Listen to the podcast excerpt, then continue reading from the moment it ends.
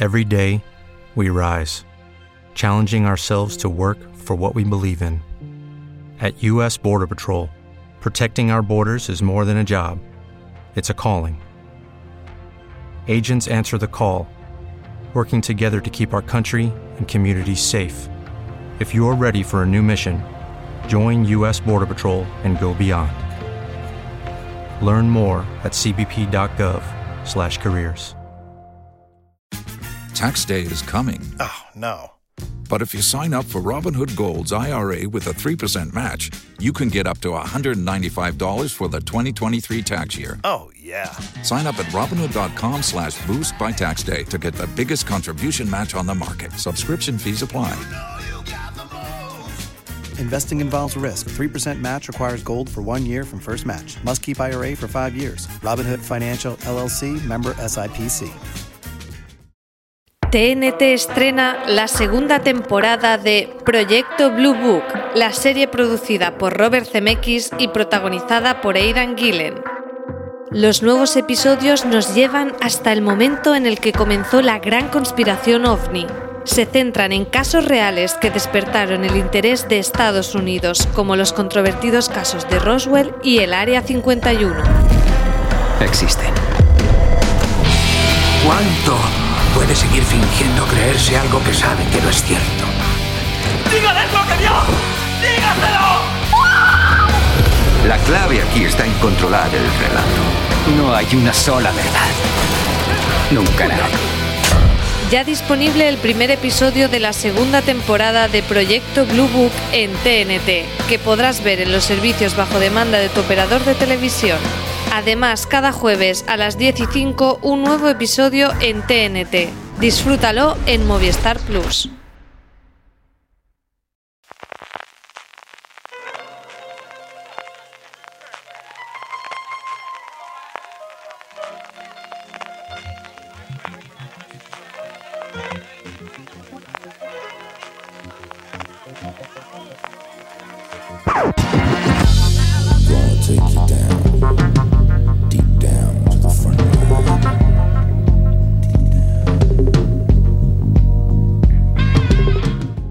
Muy buenas chicos, bienvenidos todos a un nuevo programa de Top, este programa de fuera de series donde nos dedicamos a hacer estas listas de las 10 cosas que más nos gustan, pues relacionadas con diferentes aspectos de las series de televisión.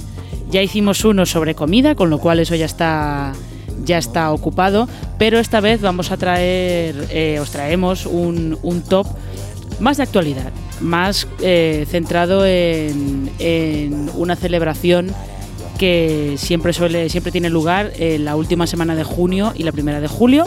Ahora os diremos cuál es para mantener un poco la sorpresa. Lo que sí que voy a hacer es eh, presentar a mis dos compañeros en este, en este top de hoy, que son por un lado Marichu Olazábal. ¿Cómo estás, Marichu?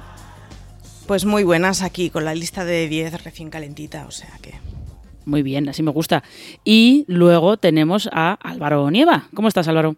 Hola, ¿qué tal? Muy bien. ¿De qué es este top? Que no lo he dicho para mantener la sorpresa.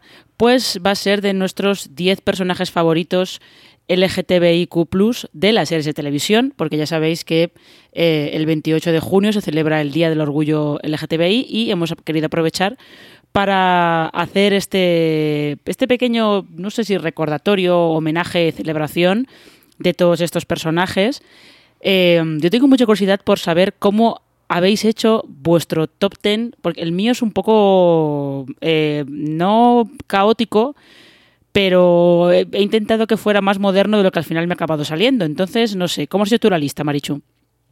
Pues yo que soy un poco señora antigua, para que no nos vamos a engañar, que al final ve mmm, polis, o sea, series de polis y de crímenes, eh, me he dado cuenta que me ha costado mucho hacerla sin tirar de tópicos, lo cual dice mucho de las series que veo o vemos o se emiten así muy en modo más media.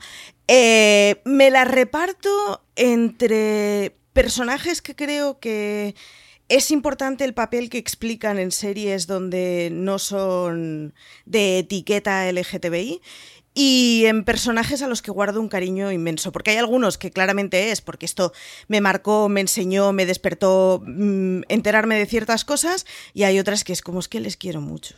y aquí se ha quedado el criterio. Bueno, a ver, es tu top ten y puedes hacerlo como quieras.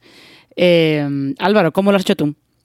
Pues yo también he intentado no tirar por los personajes, pues como esa primera mm, ronda que nos llega a la cabeza, ¿no? Cuando pensamos en los típicos y los que han sido como muy representativos. Por ejemplo, eh, Mauri de Aquí no quien viva podría estar en el top cada año, pero bueno, yo creo que se ha reivindicado lo suficiente y si no ha sido lo suficiente, lo reivindico, pero bueno, no está en la lista. He intentado tirar por cosas quizás más actuales y luego sí que haciendo la lista... Eh, me he dado cuenta, no sé si porque hay más representación últimamente, que había empezado a meter bastante eh, mujeres lesbianas y mujeres trans. Y, viendo que, eso entraba en mi lista y por si la gente no lo sabe, pues eh, cuando se hacen este tipo de reivindicaciones, eh, digamos, de una forma propuesta eh, como más institucionalizada, pues hay, años en los que se busca dar visibilidad a una cosa concreta. Y justo este año, el Orgullo 2020 estaba dedicado especialmente a las mujeres lesbianas, trans y bisexuales. Entonces, viendo que un poco naturalmente había salido y sabiendo eso, sí que he querido darle más peso a esos personajes y a la representación que siempre suelen ser invisibilizados porque la gente desde la nomenclatura del orgullo gay eh, suele poner el foco más en los hombres homosexuales que en toda la variedad que hay en el colectivo. Pero sí, pero sí que es verdad, yo sí que me he dado cuenta que en el último año, dos años más o menos, sí que está habiendo un empuje por la visibilidad de, eh, mujeres lesbianas, bisexuales eh, y, y, trans, y transgénero también. No sé si es, no sé muy bien si es, eh, supongo que también es cuestión de que las personas que están detrás de esas series están eh, impulsando claramente esa, esa, visibilidad, pero, pero es cierto que eh, en el último año y medio, dos años, hay bastantes más personajes eh, femeninos de este colectivo de, de, lo que solía haber antes. Así que, pues mira, una, una, cosa curiosa. Pues si queréis podemos empezar ya. Vamos a ver cómo hemos cómo queda este, este top ten. Marichu, tu número 10. Yo empiezo por uno de mis tres eh, entradas muy típicas y además empiezo haciendo trampas porque es, un, es una doble. Vamos a ver, vamos a ver. Ya empezamos haciendo trampas. Tal, cual, tal cual, empiezo fatal. Y, y, es que es el doblete de Will Garner y Ellen DeGeneres. Yo no sé cuál de los dos vi antes en televisión, pero creo que fue la primera vez que en televisión yo vi que se hablaba de la homosexualidad con naturalidad. Y era una cosa, en el caso de Ellen además, a mí por mi entorno me, he criado con hombres homosexuales sin problema, pero no he tenido a mi alrededor ninguna lesbiana. Y yo me acuerdo que fue al ver a Ellen que me planteé él, espera, esto que toda la vida lo has aceptado muy naturalmente y no te has planteado el que mm, algunos matrimonios de los amigos de mis padres pues no eran un varón y una mujer cis hetero, hostia, espera que esto es un tema. Y fue la primera vez en mi vida que yo hice eh, que hice consciente el tema de, espera, que esto es un momento histórico porque es más complejo que lo que has entendido a tu alrededor. Y es que, claro, yo era muy pequeña cuando vi Willy Grace por primera vez o cuando Ellen hizo su sonado eh, episodio saliendo del armario, que me pasó completamente desapercibido en su momento y que, claro, que, al, al, poco vas viendo y dices, espera, espera, espera. Y creo que es el momento en el que se empezó a ver en televisión, el, bueno, existen realidades más variadas que ser un varón blanco de mediana edad trabajador. Fíjate, además, esas dos series, Willy Grace y Ellen, si yo no recuerdo mal, las emitía aquí la 2. En esas, decir, esas tardes que, que no emitían me acuerdo, sitcoms. Ellen seguro. Sí, sí efectivamente. eran esas tardes que emitían ellos sitcoms, la mayoría eran sitcoms familiares, y estuvieron emitiendo esas dos. Sí, de hecho yo las vi no porque específicamente fuera a verlas, sino porque era la horquilla de tiempo y el canal en donde había series que, bueno, pues eran comedias y me entretenían y eran cortas.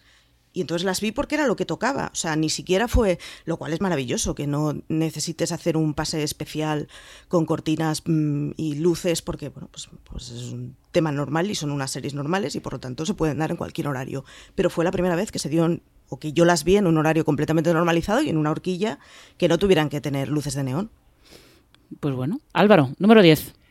Pues mira, me voy con un personaje que mm, hasta donde yo he visto la serie, porque no he visto todas las temporadas, no es abiertamente LGTBQ, pero sí que podría serlo y yo creo que la representación que hace es importante. Me refiero a Frankie de la serie Better Things, es una de las de la hija del personaje de Pamela Adlon y la mediana y es como la más diferente, la más rara y se puede intuir que o es lesbiana o es transgénero. De hecho, mm, mi intuición me dice que podría ser transgénero y, sí que hay alguna trama en, algún episodio en el que ella eh, quiere, él, en caso de que sea eh, transgénero, si se confirma, pues quiere entrar al, vestuario de los chicos, etcétera, pero nunca está ese personaje colocado en la serie como que su trama constante es eso, eh, un rasgo más del personaje y que poco a poco va tomando forma, que tú puedes intuir, pero que nunca se hace el drama de tengo una hija transgénero, sino que eh, la madre está criando a su hija eh, en un entorno abierto en el que todas se van desarrollando y que cada una va eh, configurando su camino a lo largo del tiempo. Entonces me parece muy interesante y muy bonito como lo va planteando de una manera cotidiana y, como digo, hemos pasado de, esa representación que se hacía hace unos años en el que el personaje gay era el que llegaba, pues, no sé, a, sensación de vivir, llegaba su primo de, Cuenca y decía que era gay y entonces había un drama muy grande y luego el protagonista de turno le aceptaba y luego ese gay se volvía a su pueblo de Wichita y, ya no había pasado nada. Entonces hemos pasado de esa representación eh, muy arcaica que en su momento pues eh, fue necesaria a una cosa mucho más natural. Entonces este personaje me parece que es muy interesante en ese sentido. Sí, es verdad que te quedas, te quedas con la duda de, de hacia dónde va a acabar evolucionando Frankie. Puede acabar eh, diciendo que, ella es no binaria, que no se, no se siente identificada con ningún género, pero sí, sí que es un personaje que está, que está eh, en evolución como quien dice. Eso sí que es cierto. Em, pues yo en el, en el puesto número 10 me he ido a una cosa bastante más cómica que es eh, Titus Andromedon de Unbreakable Kimmy Smith. Eh, simplemente porque es que me hace muy feliz. Es que es, Titus es, es muy divertido, es igual de, de mezquino y de egocéntrico que Jacqueline Burgess, por ejemplo, que es el personaje que hace eh, Jane Krakowski. Eh, le pasan unas cosas que no son ni medio normales tampoco y solamente por el chiste de, de Cats cuando eh, él va, em, va a participar en, como de suplente en Cats y dice que, Dios mío, que no le da tiempo a estudiarse el guion, el libreto, ni las canciones, ni nada. Y los otros actores le dicen, no te preocupes, si nosotros salimos, cantamos cuatro canciones de los 80, las que nos dan la gana, y el público no se entera. Con lo cual, solamente por ese chiste eh, y por su homenaje al videoclip de Lemonade de Beyoncé, merece la pena que Titus esté aquí. Por supuesto. Es muy grande, es muy grande ese vídeo. es el mejor. Y yo también os, recomiendo, no es Titus, pero os recomiendo ver al, a su actor, Titus Burgess, cantando eh, Pobres almas en desgracia de La Sirenita Completa, completa maravilla. Vais, pues no volveréis a ver a Úrsula de la misma manera. Eh, Marichu, número 9. Pues mira, el número 9 me voy con Clark de los 100 y me pasa un poco lo que le pasaba a Álvaro con, con su número 10, que me, me parece maravilloso que ninguno de los temas por los que lucha Clark es el hecho de que la traigan personas de su género, lo cual me parece maravilloso. Es un tema más, no hay que mm, tratarlo específicamente, es una serie en la que quiero entender que entienden que el público, bueno, pues ya no hace falta que hagas militancia activa en cosas tan evidentes y, y que además han conseguido tener un romance de estos de, o sea, a, mí, para empezar, me han roto el corazón, o sea, me han roto el corazón porque Finn me caía fatal. Con lo cual, en el momento en que se libra de Finn, perdón por el spoiler, pero esto es lo que bueno, vamos a ver, es un spoiler de la segunda temporada, ¿eh? O sea, que, y van a acabar en la séptima. Exacto, y no voy a explicar más. Y le dan una trama a Clark en la que vuelve a haber tensión con alguien, es como, es la tensión perfecta. Pasas del romance más aburrido que nos podría haber estropeado la serie y que es el típico romance que joroba todo lo que toca en ficción a un romance que es como, oh Dios mío, qué cosa más maravillosa, tengo el corazón en un puño, tengo ganas de llorar, por Dios, que esto acabe feliz. Y hasta aquí puedo leer.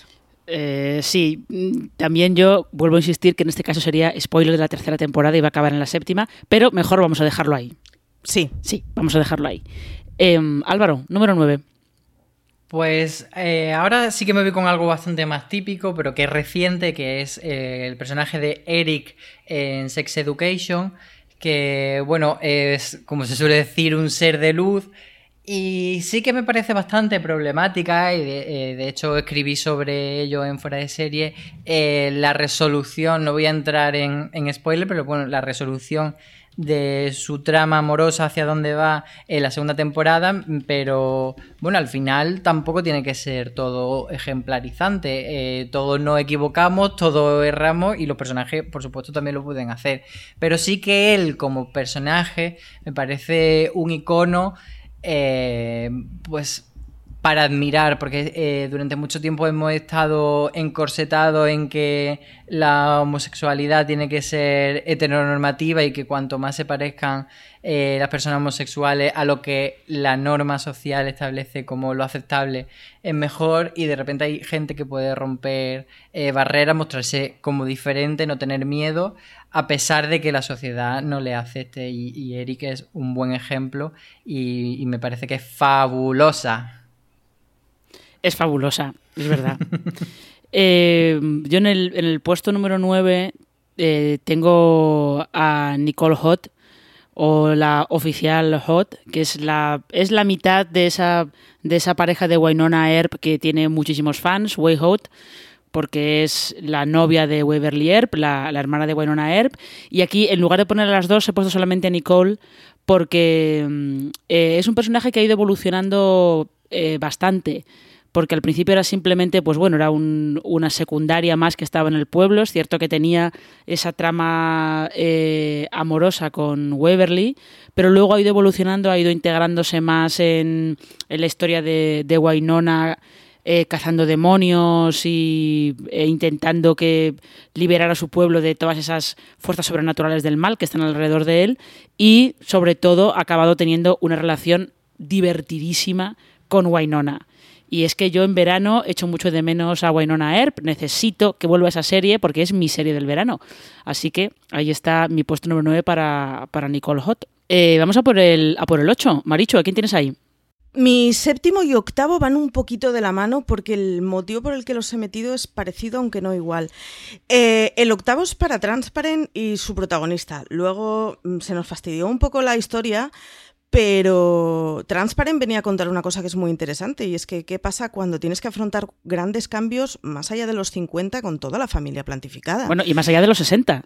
Y más allá de los 60, sí, yo, no, yo me he querido mm, ser conservadora en la edad por no ofender. Porque no tengo muy clara de cuál es, cuál es la edad. Pero sí, o sea, cuenta una cosa que es muy complicada y es cómo explicas en tu entorno que, he vivido desubicada toda mi vida y, hay que hacer cambios y hay que abrir ventanas. Es, me parece una situación dificilísima de explicar y además tiene que ser muy especialmente difícil explicar que eres transgénero en esa edad porque es todo tu entorno al que tienes que explicar y tiene que ser además extremadamente cansino la cosa esa de que todo el mundo ponga en duda. Y sin embargo me parece que estaba muy explicada la situación, muy bien explicada, perdón, y que explicaba muy bien además el descoloque de los hijos, el descoloque de ella misma, el, bueno, el, tiene que ser una cosa dificilísima de afrontar y me parece que desde completamente fuera y sin, sin hacer cisplaining eh, conseguía mucho poner problemas sobre el tapete y ponerlos de una forma además que tiene drama, pero era bastante dulce y bastante positiva en muchas cosas. Sí, luego es una, es una pena que haya el legado de Transparente haya quedado haya quedado un poco eh, mellado por las acciones de, Jeffrey Tambor, así que bueno, en fin. En fin, ¿qué le vamos a hacer? Es un fastidio porque se ha cargado un título que, que, del que hablaremos muchísimo menos en los próximos años, por eso. Sí, Sí, efectivamente. Em, Álvaro, ¿quién es tu número 8? Pues yo me voy con, un caso que lo voy a poner como paradigmático de, de cuando eh, la orientación sexual no forma parte de la trama, sino que se integra como algo natural. Y me refiero a la serie de Politician, donde varios personajes em, tienen relaciones eh, sentimentales y sexuales con personas de ambos géneros, pero no necesariamente eh, te explican eh, desde la trama esto lo hacen porque son gays, porque son bisexuales, porque son heterosexuales. Simplemente eso pasa y está ahí y forma parte de la serie y, ya está. Y entonces está como muy, muy naturalizado. Y además hay un personaje que, que eso también escribimos una vez en Fuera de Serie el año pasado, realmente no recuerdo si lo escribí yo o lo escribió Vale, pero, pero mismo nos da eh, eh, uno de los personajes, uno de los actores es transgénero, pero en ningún momento la serie te dice si es transgénero o no es transgénero su personaje. Y eso me parece muy interesante porque eh, realmente cuando aparece un, actor transgénero parece que hay que justificar que está ahí porque su personaje también lo es. Y entonces eh, si esa persona la estamos leyendo como un hombre, puede ser un hombre trans o puede ser un hombre cis, que no hace falta que te expliquen, bueno, es que él el actor es trans pero está haciendo cis, no, simplemente está haciendo de un personaje. Y eso también es muy poderoso porque mm, significa que los actores trans o las actrices trans no están en la serie solo para interpretarse a sí misma o interpretar a personajes que lo son. Y, yo creo que aunque parezca una tontería, eh, aporta mucho. Sí, es como, es como la, barrera definitiva que hay que, que, hay que derribar, ¿no? Que puedan, que puedan aspirar a, a los mismos papeles, eh, básicamente. Sí, además que te hace como pensar un poco en que, en que presuponemos que, todo el mundo es cis hasta que se dice lo mm. contrario. Y entonces ahí, ahí tendrán una cosa que tú te preguntas, ¿vale? ¿Es cis o es trans? Ah, pues no lo sé. Y, y entonces piensa, es que eso se podría aplicar a todo el mundo. Porque damos por hecho que todos los personajes que aparecen en todas las series son cis hasta que te digan que son trans. Podrían no serlo. Sí. Bueno, y, que ya, como, o sea, como trabajo actoral, eh, sería un poco la leche, ¿no? Que pretendieran que mi único sentido actoral es hacer de mujer blanca, hetero, de mediana edad, ¿no? Pues, pues es exactamente lo mismo. O sea, el rollo de si eres transgénero, no puedes hacer otro papel que sea explicar delante de la cámara que eres transgénero entiendo que hay un paso en el que hay que hacer eso porque hay que... Mm, o sea, hay que hacer que mi abuela lo vea como una cosa completamente normalizada. Yo esto lo entiendo. Pero bueno, en algún momento mm, tendrán que poder hacer papeles que no sean... El otro, ayer leía una entrevista a una actriz eh, negra con de, hija de africanos y que decía en España, ¿no? El yo dejé de ser actriz porque solo me ofrecían papeles de prostituta, ¿no? Mm. Pues ese tipo de tópicos Ah, pues llega un momento que ser actriz y que solo te ofrezca papeles de prostituta tiene que ser un santo tostón.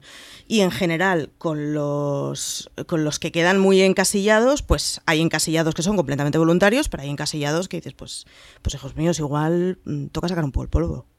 Mira, todo esto viene muy bien porque yo en el puesto número 8 tengo a un personaje que es eh, gay, pero que vive completamente armarizado porque los papeles, los papeles que hace son de el héroe machote que acaba con todo el mundo y que liga con todas las chicas, que es Lito Hernández en Sense8 y que a él le da mucho miedo salir del armario porque piensa que va a perder todos esos papeles y que a partir de ahora solamente va a poder interpretar a hombres homosexuales.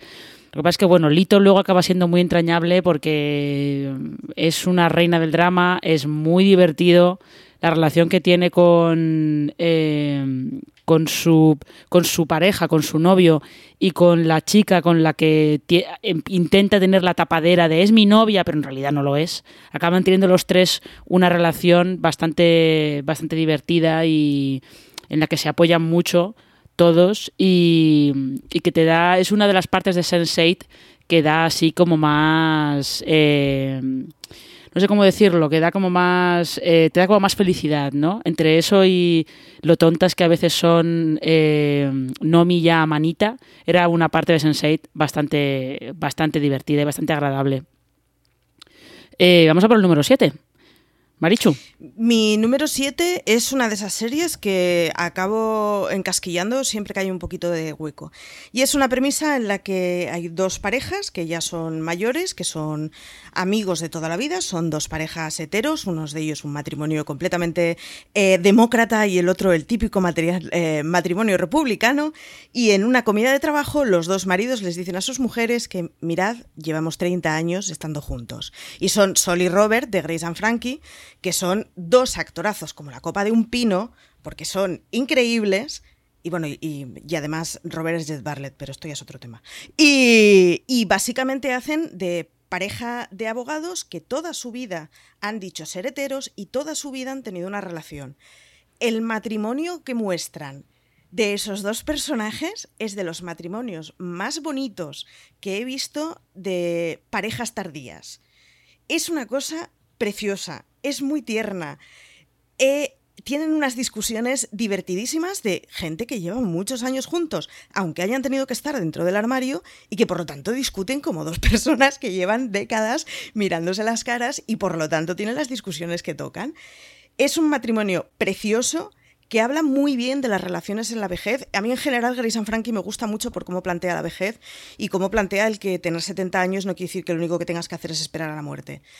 Y, ellos están fabulosos. Hay un capítulo maravilloso en donde salen del armario delante de todos en un funeral, desde la primera temporada, o sea que no hago ningún spoiler, eh, que es además divertidísimo. O sea, es una serie muy divertida, muy tierna y que explica muchas cosas de la tercera edad sean por ellas que son, pues eso, una republicana eh, de manual y una demócrata hippie de manual, o sea, por ellos que son una pareja de abogados de alta sociedad que de golpe se ven teniendo que explicar a gente de su edad muy rancia que, bueno, sí, pues llevamos décadas juntos. Y es, es una serie maravillosa. O sea, que Grace and Frankie siempre que se pueda, para todo. Bueno, pues ahí, ahí queda la, recomendación de Marichu. Eh, Álvaro, ¿cuál es tu puesto número 7?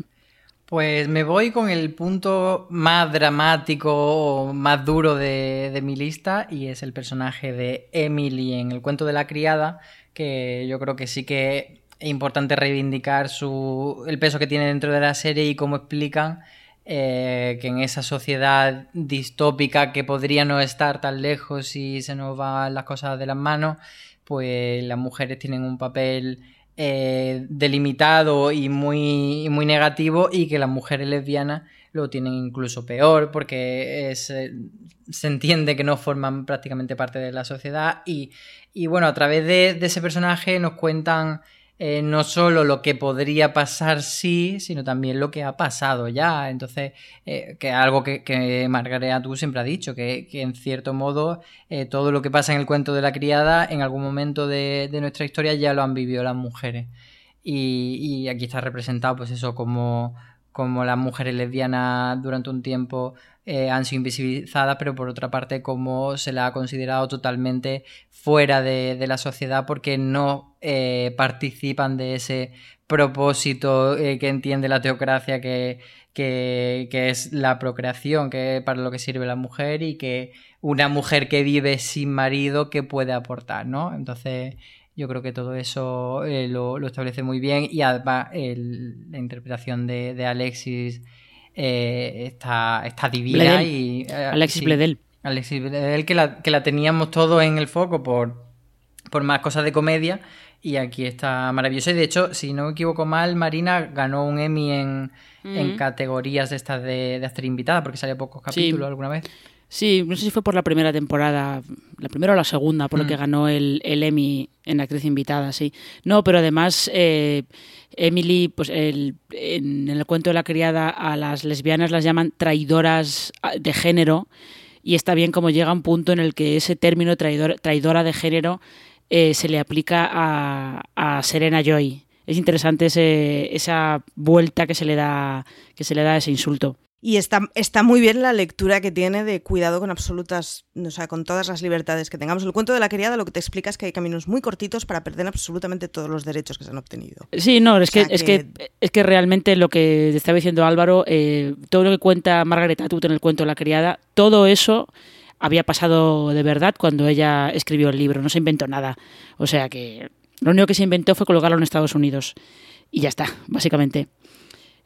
Em, pues yo en el puesto número 7 me voy a ir a. Me voy a ir a una serie que tiene. Tuvo varios personajes que podrían haber entrado en esta lista, que es Orphan Black, pero me voy a quedar con Félix, simplemente porque eh, Félix era, era el, hermano adoptivo de Sarah Manning, que es la, la protagonista principal con la que entramos en todo este mundo de, de clones Y me quedo con él porque Félix, además de ser, evidentemente, de ser muy divertido y de dejarnos frases tan maravillosas como aquel Fetch me something gay o Holly Tilda Swinton, que creo que es maravilloso, eh, también daba como un. era como el contrapunto emocional que necesitaba Sara, que si no podía ser un personaje un poquito, un poquito complicado y a veces hasta un poquito eh, antipático. Y lo he incluido aquí, pues eso, porque Orphan Black, justo a través de, de, esas clones femeninas, pues se animaba a explorar bastantes cosas. Llegó a tener un clon, un clon transgénero que no fue, no fue de, los mejor, de los más logrados, pero bueno, eh, lo tuvo. Y no todos los clones iban a ser como Crystal Goderich, eh, blogger, de, blogger de moda que quiere, que quiere resolver justicias sociales, pero bueno, pues eh, ahí está Félix para recordar Orphan Black. Eh, vamos a por el puesto número 6, Marichu. Pues en el 6 no podía olvidar a uno de mis top 10 del año pasado, que es Ann Lister en Gentleman Jack. Serión, tenéis que verla. Eh, es, es, la carápula que representa mi corazón. Es maravillosa, la amo. Eh, es, es, Ann Lister hace el papel de, una lesbiana que además eh, tiene que coger un papel muy masculino por el contexto histórico en el que se encuentra, en el que pues pues es que la mujer que se encargaba de sus empresas y que tenía personalidad fuerte y que podía negociar con varones al igual, pues eh, ya automáticamente pasaba a ser un personaje masculino. Ann Lister, además, el personaje real eh, jugó muchísimo con, con, la vestimenta masculina y jugaba un poco también ese papel. Eh, pero es maravillosa, es una crápula y una ligona que es que me, o sea, me tuvo enamorada todo el año. He visto Gentleman Jack dos veces, la primera porque la serie me gustó, la segunda por Ann Lister, única y exclusivamente. Me parece un papelón del copón, me parece un personaje magnífico, es muy divertida, es muy compleja, es muy completa, explica el mundo crapulista desde un punto de vista muy, muy, interesante y muy divertido por el momento social en el que se encuentra. Y es que es un papelón del copón. Así que Gentleman Jack la tenéis que ver todos, sí o sí. Si no la habéis visto, vedla. Pues ahí, ahí os queda esa recomendación. Álvaro, ¿cuál es tu puesto número 6? Pues mira, cuando hablamos de, de personaje femenino, eh, reivindicamos muchas veces que, que, no tienen que ser ejemplarizantes para ser un buen personaje femenino y feminista, sino que al final lo feminista es que también haya eh, mujeres malas, mujeres que se equivocan, mujeres villanas, etcétera. Y en ese sentido, eh, voy a irme, en este caso, con. O sea, voy, voy a trasladar ese, ese argumento, esa propuesta, a un personaje que es un chico bisexual y además, eh, bueno, es que no sé si lo puedo decir porque es spoiler. Es malo, vamos a dejarlo que es malo. Muy malo.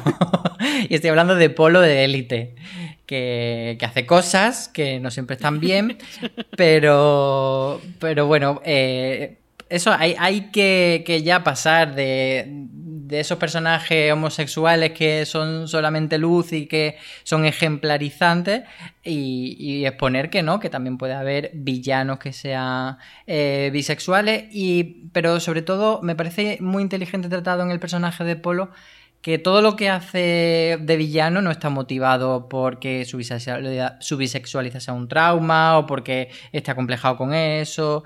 Eh, de hecho, Élite, eh, tanto con este personaje, con Omar y Ander, son bastante modernos en la forma en la que tratan, en la que no es un drama y, y le supone cierto conflicto, pero no el conflicto de, de hace 10 años, de física o química o de compañeros. Eh, por ejemplo, Guzmán acepta eh, enseguida que su mejor amigo Ander sea homosexual y entonces aunque le suponga ciertos problemas, eh, no siempre es lo que antes se trataba como, como, ese problema. Y yo creo que con Polo está muy bien contado cómo él va descubriendo su sexualidad y, y cómo en principio no necesita ponerle etiqueta, sino que está probando, está viendo que le gusta y luego ya sí que se define y hay un momento en que dice, pues sí, creo que soy bisexual y, y sigue explorando su sexualidad y, y, como digo, no forma parte eh, su maldad de un trauma relacionado con eso. Ya me ha hecho gracia lo de Polo hace cosas que a veces no están bien. es una manera preciosa de llamarlo. Sí, vamos, vamos, a, de, vamos a dejarlo así. Vamos a dejarlo así. Eh, pues mira, yo en el, sexto lugar tengo también a un, a un, personaje de una serie española que sí, que es un poco es un poco típico porque siempre está metido en estas listas, pero es que realmente merece la pena incluirla, que es ir en el Arra en el, en el Ministerio del Tiempo.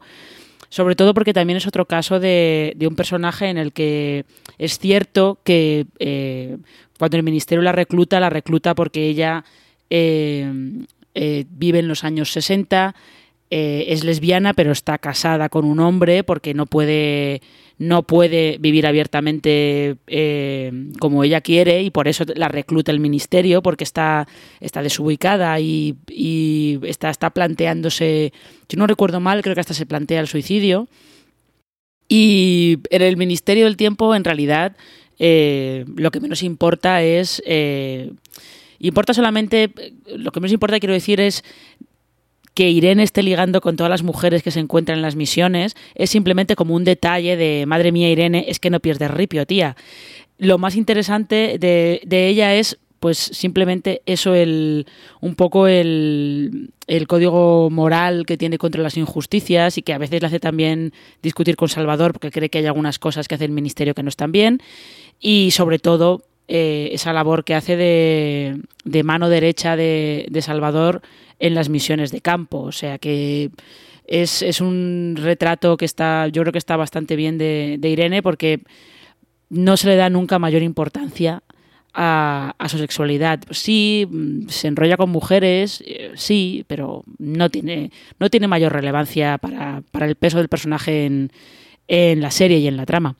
Sí, es un personaje muy bien elegido que, que, yo no he metido en mi lista porque sabía que entraría por algún otro lado. Yo he estado, he estado a punto de no meterla por decir, es que es muy típico, es la de siempre, pero luego, oye, merece la pena, merece la pena incluirla. Eh, Marichu, vamos a por el puesto número 5. Pues mi número 5 es para Elena, de One Day at a Time, porque creo que es de las mejores series que sabe reflejar ese momento de la adolescencia en que descubres que la política es algo más que votar a un partido y que casi todo lo que haces o que decides sobre tu ser tiene un, un un fondo político, lo hace con su, con su condición de lesbiana, pero lo hace también con su condición de veinteañera a favor del desarrollo sostenible y de las libertades y de la democracia. Y es un personaje que me parece que está muy bien construido y que explican con mucha naturalidad el que obviamente es un tema importante para ella. No creo que haya ningún adolescente para el que el mundo del amor, el sexo, las empatías y los sentimientos no sean importantes pero está explicado como un tema básico para un adolescente como podría haber sido cualquier otra cosa. Y explica muy bien el que forma parte de una manera de ser que es militante, que es política, que se implica y que, vive con mucha visceralidad eh, pues aquellas cosas en las que milita. Es una preciosidad, es una preciosidad cómo lo meten eh, dentro de la serie y cómo se trata el tema dentro de la familia. Es una pasada cómo se trata el tema con su abuela, que es una de esas cosas que, que, oh Dios mío, los mayores no lo van a entender y en fin, sorpresas nos da la vida. Es muy bonito cómo lo encaran. Así que, Elena, mm, es mi, mi joven politizada número uno. Y, y, a mí me gustaría añadir que mm, la serie es muy inteligente y muy divertida a la hora de reírse de Elena cuando se pone política en exceso, pero no se pone pesada claro, directamente. Se, claro, entonces lo, lo, pero lo integra muy bien porque lo hace riéndose con ella sin reírse de ella, pero sí, pero sí. no. Está muy bien llevado desde luego la, la, aceptación de la abuela con ese, esa lógica aplastante que utiliza ella de, hmm, pero si Dios nos hizo a todos a su imagen y semejanza y por lo tanto Elena está hecha a imagen y semejanza de Dios, ¿quién soy yo para llevar la contraria a Dios? Ya está, es... ya lo he aceptado, no tengo ningún problema. Ya está. Sí, es una, es una preciosidad y es un tema además que da escenas muy, muy, muy bonitas con su madre, con su abuela, con, bueno, todo. Es que es maravillosa, Elena. Ya, es que, es que día a día es maravillosa. Sí. Eh, Álvaro, ¿a quién tienes tú en el puesto número 5? Pues aquí he hecho un poco de trampa y no bueno, es exactamente otro. un personaje de serie, sino de una docuserie. Eh, y me refiero a Shangela la Cuifa Wadley, que es una, de las queens maravillosas que, aparte de, ser un talento portentoso al que conocimos todo en, el reality RuPaul Drag Race, también eh, ha participado recientemente en We Are Here, que es una especie de programa no de autoayuda, pero sí de estos de buenas intenciones en la línea de Queer Eye, en el que las protagonistas son ella y otras dos drags, que son Bob de Drag Queen y Eureka. Y a mí personalmente me gusta mucho más We Are Here que, que Queer Eye y, creo que está mejor llevado tanto la historia como el mensaje que, que quiere llevar y, y lo que significan los perfiles de las tres personas que han elegido, porque para mí peca de, eh, de ser como demasiado homogéneo, etcétera, pero bueno, eso ya son, guerras que podríamos eh, entrar durante mucho rato a, debatir, pero bueno, lo que quería eh, plantear sobre Shangela es que ella sí que una persona con una humanidad mm, maravillosa y que cómo se acerca a todas las historias que trata Here eh, precioso, pero además una persona con muchísimo sentido del humor y con muchísima empatía. Y, creo que aparte pues eso tiene un talento para el drag eh, impresionante. Y creo que también muy importante reivindicar porque muchas veces en tiempos de, confusión y de guerra ideológica em, pues no se pone en valor que el, el drag ha estado siempre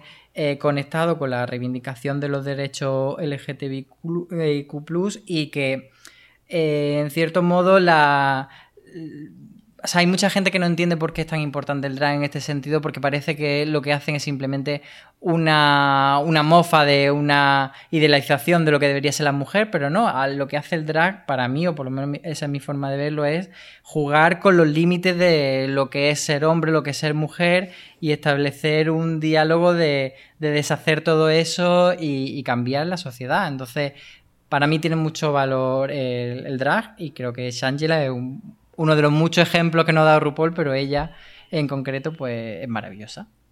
Es que todo, todo We're Here es maravilloso, es verdad. Eh, sí, no, eh, como bien dice Álvaro, para quien no tenga muy claro eh, la importancia que tiene, que tiene el drag, en la serie te lo dejan, te lo, deja, te lo dejan muy claro. En la serie te lo dejan muy claro, la verdad. Y, por cierto, We're Here tiene también un temazo de final de capítulo que es, es brutalísimo ese, ese temazo. Em, pues en el puesto número 5 yo tengo, este sí es súper típico, porque es Omar Little de The Wire, que es em, este justiciero, bueno, vamos a dejarlo en justiciero a lo Robin Hood, que lleva su propio código, que se dedica a robar a todos los camellos del barrio. Eh, The Wire es una serie en la que, el, eh, que, Omar sea, sea gay eh, tiene menos importancia de la, que, de la que parece. O sea, en realidad lo que importa con Omar es que todo el mundo le tiene miedo.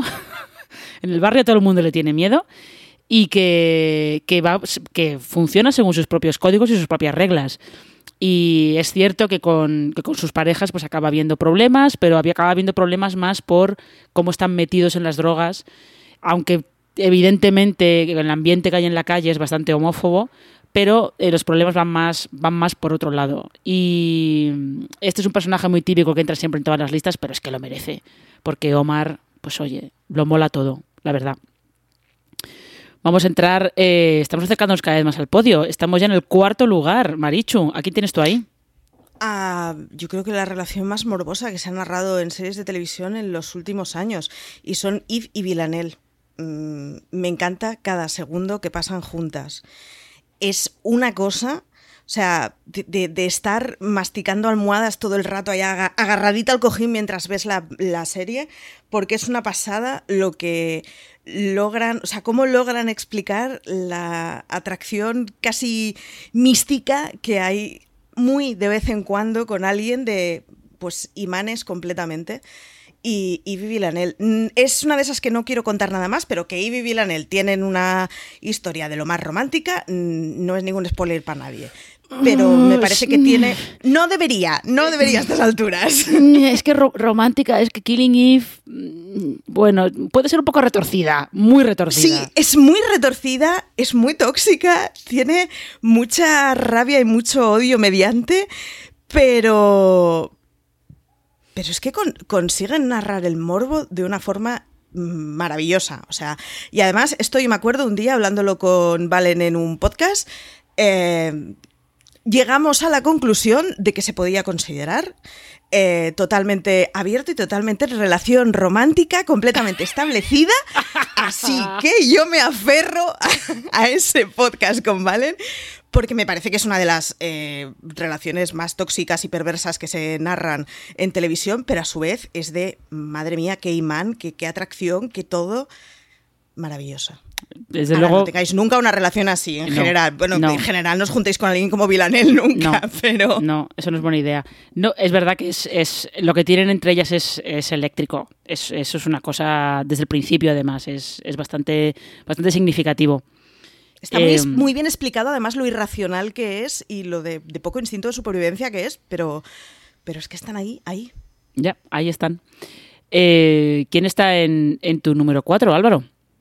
Pues me voy con una serie que sí o sí tenía que entrar en este top que es Pose, eh, porque mm, primero porque pensábamos que era una serie que iba a ser muy de nicho y yo creo que cuenta muy bien ese universo de los ballroom, ese nacimiento y ese momento tan concreto que tenía eh, la comunidad LGTB y en especial la comunidad trans, ese papel que tenían también las personas eh, racializadas dentro de esta comunidad, porque al final muchas veces hemos contado eh, la historia LGTB a través de las personas más privilegiadas y realmente también eh, las personas que estaban más a los márgenes han tenido eh, un protagonismo para empujar porque no han podido precisamente colarse en la aceptación de ser blancos, de ser eh, cisgénero, etcétera. Entonces yo creo que todo esto eh, lo sabe contar muy bien Post, pero eh, como esto es un ranking de personajes, voy a, quedarme con uno que es con Blanca Rodríguez Evangelista,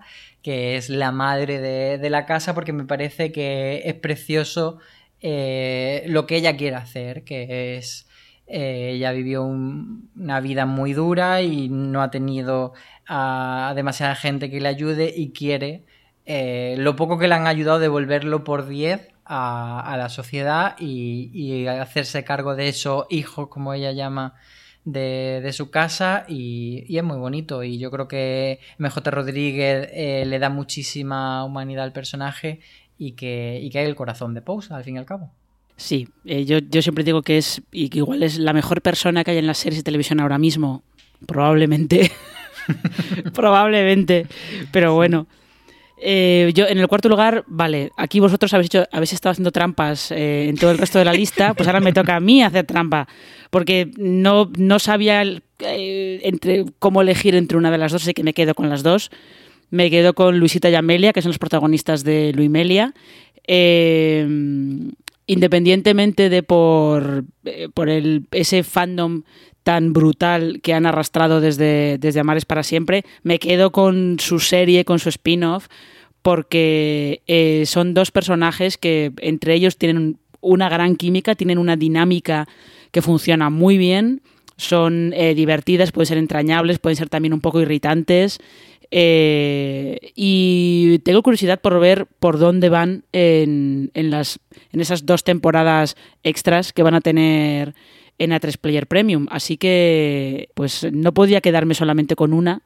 Con lo cual, pues he hecho trampa y las he incluido las dos. Hacía falta meter a las dos. Habría sido muy cruel dejar a, la Amelia fuera o a Luisita fuera. Exactamente, había parecido que, queda un poco feo. Pero bueno.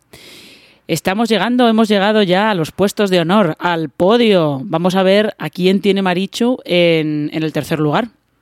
Mi 3 es muy tópico y va para la Cox en Orange is the New Black con su papel de Sofía Burset, pero me parece que explica muy bien por qué los derechos de lo transgénero no tiene que ser algo susceptible de discusión. Necesitan tener la administración de su lado para que no se pueda hacer nunca, en ningún momento, ningún tipo de chantaje administrativo. y para eso hay que reconocer derechos. Me parece que explica muy bien, explica muy bien además toda la historia de, bueno, del precedente de su exmujer y de su hijo. Y es una. Me parece que es una historia que es como muy triste, muy bonita, muy tierna, muy dura, todo a la vez, y que pone sobre la mesa y abre un meloncito que es muy interesante y es la presencia de los transgéneros en las cárceles y cómo, bueno, pues en ese caso Iba a decir que tiene suerte, pero no tanta, porque por el camino, pues efectivamente, las hormonas pasan a ser una herramienta de chantaje y no, puede ser, tiene que haber derechos porque si no, mm, ya está, hay una parte de la sociedad que es susceptible de ser chantajeada con algo básico, así que solo por eso. Eh, sí, porque no, sé qué más se puede añadir a eso, con lo cual, eh, Álvaro, tercera posición. Pues ahora me voy con una serie bastante más antigua y, que es un icono, por supuesto, en este tema que estamos hablando, que es Queer as Folk. Y yo me quedo con el personaje de Matt Honecker, porque para empezar, podríamos establecer bastante paralelismo con, con Eric de Sex Education, pero es que vino muchísimo antes y entonces tiene mucho más valor porque la sociedad estaba en otro punto totalmente distinto. Estamos hablando de una serie del año 2000 que, por cierto, no está en ninguna plataforma y ya podrían currárselo y traérnosla porque merece la pena volver a verla. Ni esa ni el original británico, ninguna de las dos que yo recuerde. ¿Aguantan bien el tiempo? Eh, yo no, no, la he vuelto a ver, yo la vi hace, hace bastante años, pero yo creo que sí que mm, eh, Queer as Fall, por lo que yo recuerdo, tenía temas bastante universales y habrá cosas evidentemente que se queden anticuadas, pero yo podría decir que sí. Y, el personaje de Emmet, además, yo creo que habrá crecido con el tiempo porque era el, contrapunto de, pues eso, de otro hombre homosexuales eh, más heteronormativos que mm, se ganaban el respeto pues, por ser abogados, pues, por ser masculinos, por, por ser unos ligones, y Emmet era todo lo contrario, era el que, el que no temía ser más loca que nadie y reivindicar eh, que lo que había sufrido en, su pueblo, que, siempre aludía muchas veces a, su infancia, bueno, porque era algo que no iba a volver a vivir y que iba a vivir como él era y que iba a mostrarse como él era. Entonces esa valentía que tenía Emmet no la tenía ningún otro personaje y me parece muy reivindicable. Pues sí, la verdad. Eh, pues mira, yo en el tercer lugar creo que vamos a empezar aquí a repetirnos personajes y series porque yo tengo a Anne Lister también de Gentleman Jack. Ya, lo, ya lo ha comentado antes Marichu, pero eh, bueno, lo único que yo voy a añadir es eh, que a mí lo que me parece, me parece de lo más interesante de la serie es cómo te presentan a Anne Lister como en el, en el rol del héroe romántico tradicional. O sea, lo que habría sido antes un, un hombre, un caballero que corteja a su vecina y, y, que sería como una historia de amor contra todo tipo de obstáculos, eh, pues en este caso es lo mismo, pero entre, entre dos mujeres. Y que de verdad la interpretación de Suran Jones como Anne Lister es, eh, es impresionante. Es impresionante. Así que si no la habéis visto, eh, echarle un ojo porque, porque merece mucho la pena. Y va a tener segunda temporada. La veremos seguramente el año que viene porque estos tardan más en, rodar y eh, Sally Wainwright, que es la creadora, creo que tenía otra serie por en medio antes de ponerse con, la segunda de Gentleman Jack. Pero bueno, que hay segunda temporada y que la veremos en algún momento del futuro próximo. Así que vamos a pasar al segundo puesto. Marichu, ¿qué tienes ahí? Me hace mucha ilusión tu tercer puesto, porque cuando estaba repasando la lista he pensado que Ann Lister estaba demasiado abajo, así que ya lo has compensado. Mi segundo puesto, volvemos a repetirnos, es para Luimelia. Eh, vuelvo a hacer trampas porque son dos. Pero no se puede separar. Tal, tal cual. Me parece un, un fenómeno muy interesante y un fenómeno curioso que se desarrolle en una serie diaria y igual menos extraño de lo que nos pensamos. Es un fenómeno muy guay y muy chulo y es, una de esas mm, mm, parejas eh, cruceadas que, o shipeadas, perdón, que, que generan un fandom muy bonito y creo que es de las cosas más chulas que hay, con la cantidad de fandoms tóxicos que hay por el mundo. El de Luimelia es como bastante paz, amor y, buen humor y eso mola mucho. Así mm. que el número dos para Luimelia y me porque me, me parece muy guay lo que han generado y me parece muy guay que se genere en una- la serie que se ha generado. Es un fandom muy paz y amor, pero a veces podrían matar a un guionista si se lo propusiera. Bueno, eso sí, claro, es claro. claro. pero que Sí, pero en no general, es un eh, fan que- tóxico, sí. no. No, no, no. Eh, Está bastante guay, la verdad. Es un fandom más parecido al de los Herpers de Wynonna Earp. Son un poco más de. Son un poco, son un poco más de ese estilo. Eh, pues yo en el, en el segundo lugar tengo a, a la capitana Sarah Lance de Legends of Tomorrow, que ya sabéis que es, es de mis series preferidas porque me lo paso súper bien con ella. No tiene ningún tipo de sentido del ridículo, ni vergüenza, ni nada. Eh, y Sara, además, es teniendo en cuenta que eh, es un personaje que conocimos inicialmente en Arrow y que era eh, la hermana de la novia de Oliver Queen. Eh, y que además se había enrollado con Oliver a espaldas de su hermana. Es todo, el principio es todo así como un poco de culebronero, pero luego Sara ha ido, ha ido evolucionando y en, en Legends of Tomorrow la relación que tiene con Ava eh, no es lo principal de la serie, es una parte importante, pero no es lo principal porque es una serie bastante coral. Pero el liderazgo de, de Sara nunca se pone en duda y siempre está, está muy claro, ¿no? Y eh, todas las tonterías que hace Eva por demostrar que no es tan seria y que es guay, que es como, para, por favor, para, porque no, da un poco de vergüenza ajena, pues eh, acaba siendo bastante divertido. Así que ahí está, ese, ese Legends of Tomorrow que por cierto tiene más personajes que son eh, queer, porque está John Constantine, que es eh, bisexual, está eh, Charlie, que nos queda claro que es eh, fluida, por lo menos, y es una serie en la que siempre están introduciendo personajes de este estilo, con lo cual, pues eh, creo que tenía que estar en, en la lista. Y vamos a llegar al número uno. No, Esto va a ser todavía no, Mariana. No, es verdad, es verdad. Te he saltado, Álvaro, perdón. Perdón, No te perdón. preocu- No te preocupes porque además... Hace mucho eh, calor. Mi número dos... ya lo habíais dicho vosotras, pero voy a hacer un poco de trampa, me explico. A ver. Era, era por supuesto al Lister, era la que estaba en el número 2, pero como ya la habéis comentado y la habéis comentado muy bien, eh, voy a aprovechar para cambiar de Anne y me voy a quedar con Anne Walker, que es su, su- su coprotagonista de la serie y que, y que creo que también merece una reivindicación porque eh, son dos mujeres lesbianas muy diferentes que representan, eh, digamos, estereotipos de mujeres o, dos formas diferentes de ser mujer simplemente y de ser mujer lesbiana. Y, es verdad que el personaje de Anne Lister es mucho más llamativo pues porque eh, es más fuerte, por cómo se viste, por cómo toma las riendas de su vida. Pero eh, Anne Walker tiene la forma de aproximarse a la vida totalmente distinto, pero también a su modo es capaz de, a lo largo de la temporada, de ir eh, conociéndose a sí misma y buscando las herramientas para ser feliz o para empoderarse. Entonces creo que, que las dos merecen este hueco en, en nuestro top. Lo merece. Anne Walker lo merece también, efectivamente. Ahora sí, Ahora sí. ahora sí. Vamos a por el número uno. Marichu, adelante. Pues el número uno, yo lo siento, pero me declaro completamente Cayetaner. Hace un papel fantástico, tradicionalmente masculino, en una mujer completamente femenina. Y me parece maravilloso el que puedan explicar, el que Cayetana tiene la cabeza muy ubicadita y muy amuebladita, tiene muchísimas cosas por las que pelear en su vida y además es lesbiana y le gusta ser promiscua. Pues ¿qué le vamos a hacer a la vida? Yo qué sé.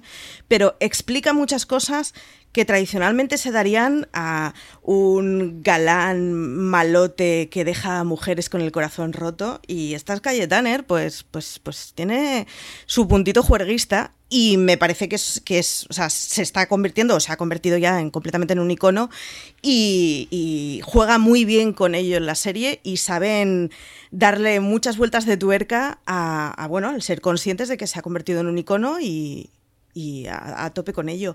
Es maravillosa y pues eso, igual que le pasaba al Lister, eh, narran el, el crapulismo en la mujer sin ningún tipo de estigmatización, así que mola mucho. Bueno. Eh, Álvaro, tu número uno. Pues mi número uno se lo voy a dedicar a la serie Veneno y aquí sí que me cuesta mucho elegir eh, qué personaje es el que merece ser destacado por encima del otro porque eh, creo que, hay varios que aportan mucho eh, sin duda, Veneno como tal, una reivindicación de, su personaje que, había que hacer y que creo que los habían hecho de una forma muy inteligente porque al final mm, ella cambió la sociedad a su manera a veces sin tener las herramientas para hacerlo, porque era una persona que no tenía educación, que no tenía estudios, que no tenía eh, los conocimientos, digamos, teóricos que sí que pueden tener eh, otras personas que, se consideran como más icónicas o como más representativas de un movimiento. Pero eso te lo cuenta muy bien la serie y, te lo cuenta estableciendo un paralelismo con Valeria Vegas, que es la persona que escribió la biografía en la que se basa la serie.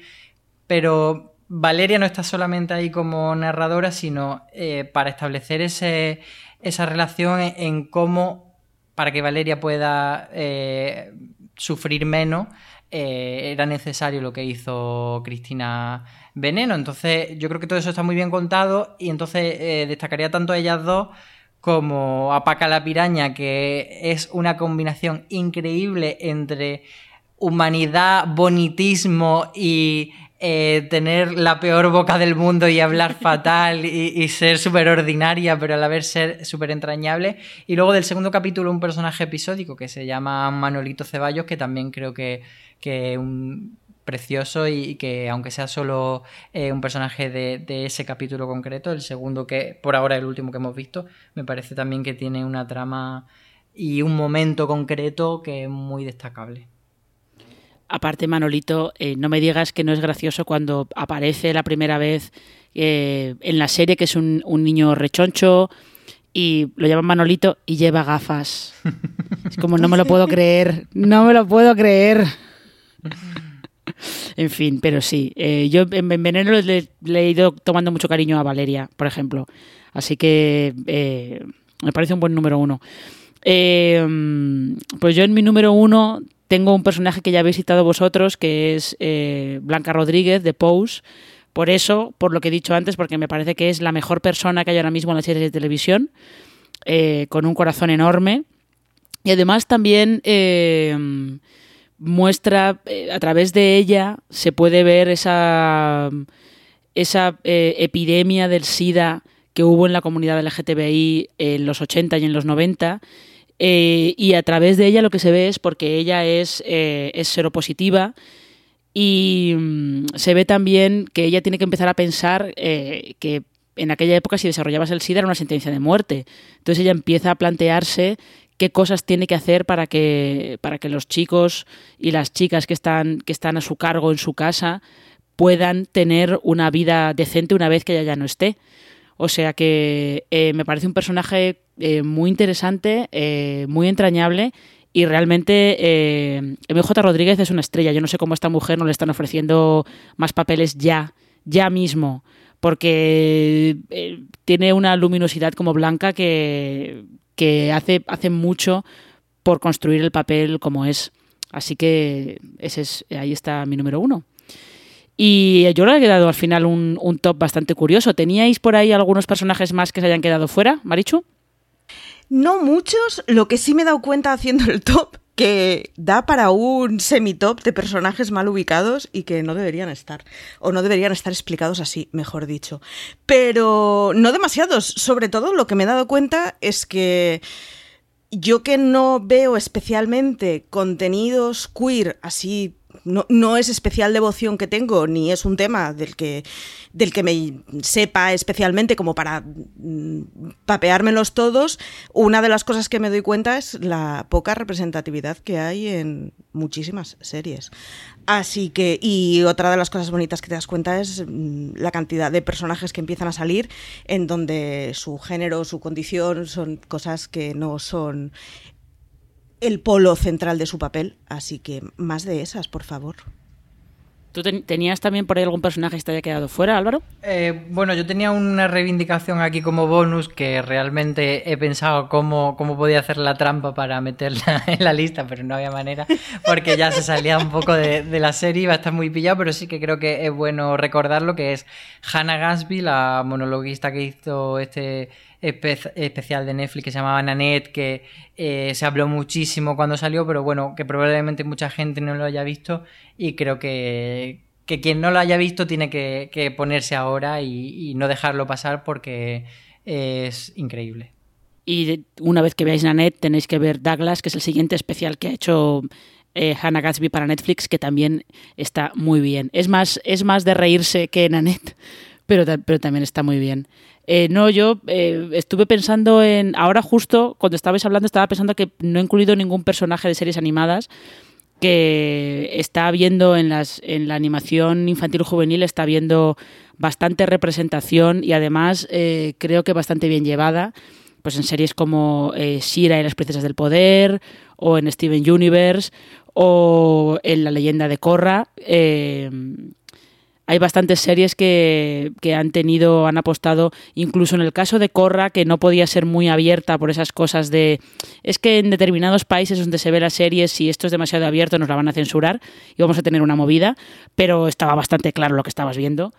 Y mm, creo que es algo, algo bastante, bastante notable y, bastante eh, curioso que se animen a contar esas historias y a dar esa visibilidad, siempre en un entorno de fantasía, que también ayuda un poco hablar de estos temas eh, sin que generes eh, controversias que te saquen un poco de lo que quieres contar, ¿no? Pues eh, hasta aquí hemos llegado. muchas gracias, Marichu y Álvaro. A ti por acompañarnos este rato. Nada, muchísimas gracias a ti por llevarnos. Y ya sabéis que tenemos más, más podcasts, perdón, en nuestra cadena de fuera de series. Podéis escucharlos en Evox, en iTunes, en Spotify, ahora también en, Podimo, en el reproductor habitual que utilicéis para, escuchar podcast. Podéis leer muchos más temas sobre series en fuera de series.com. De hecho, para coincidiendo con este Orgullo 2020, tenemos una lista de, de 11 series eh, con temática LGTBI para, pues, si queréis echarles un ojo, que, podéis maratonear. Y no mucho más. Eh, pasadlo bien, protegeos del calor, que ahora en verano hace el sol es bastante, bastante peligroso y hace mucho calor, hidrataos, tened cuidaos también con, con, el coronavirus, que eso no se ha ido todavía, tened todavía cuidadito con eso. Y, nos veremos en, el próximo top y ya sabéis, como suele decir habitualmente CJ, tened muchísimo cuidado y fuera.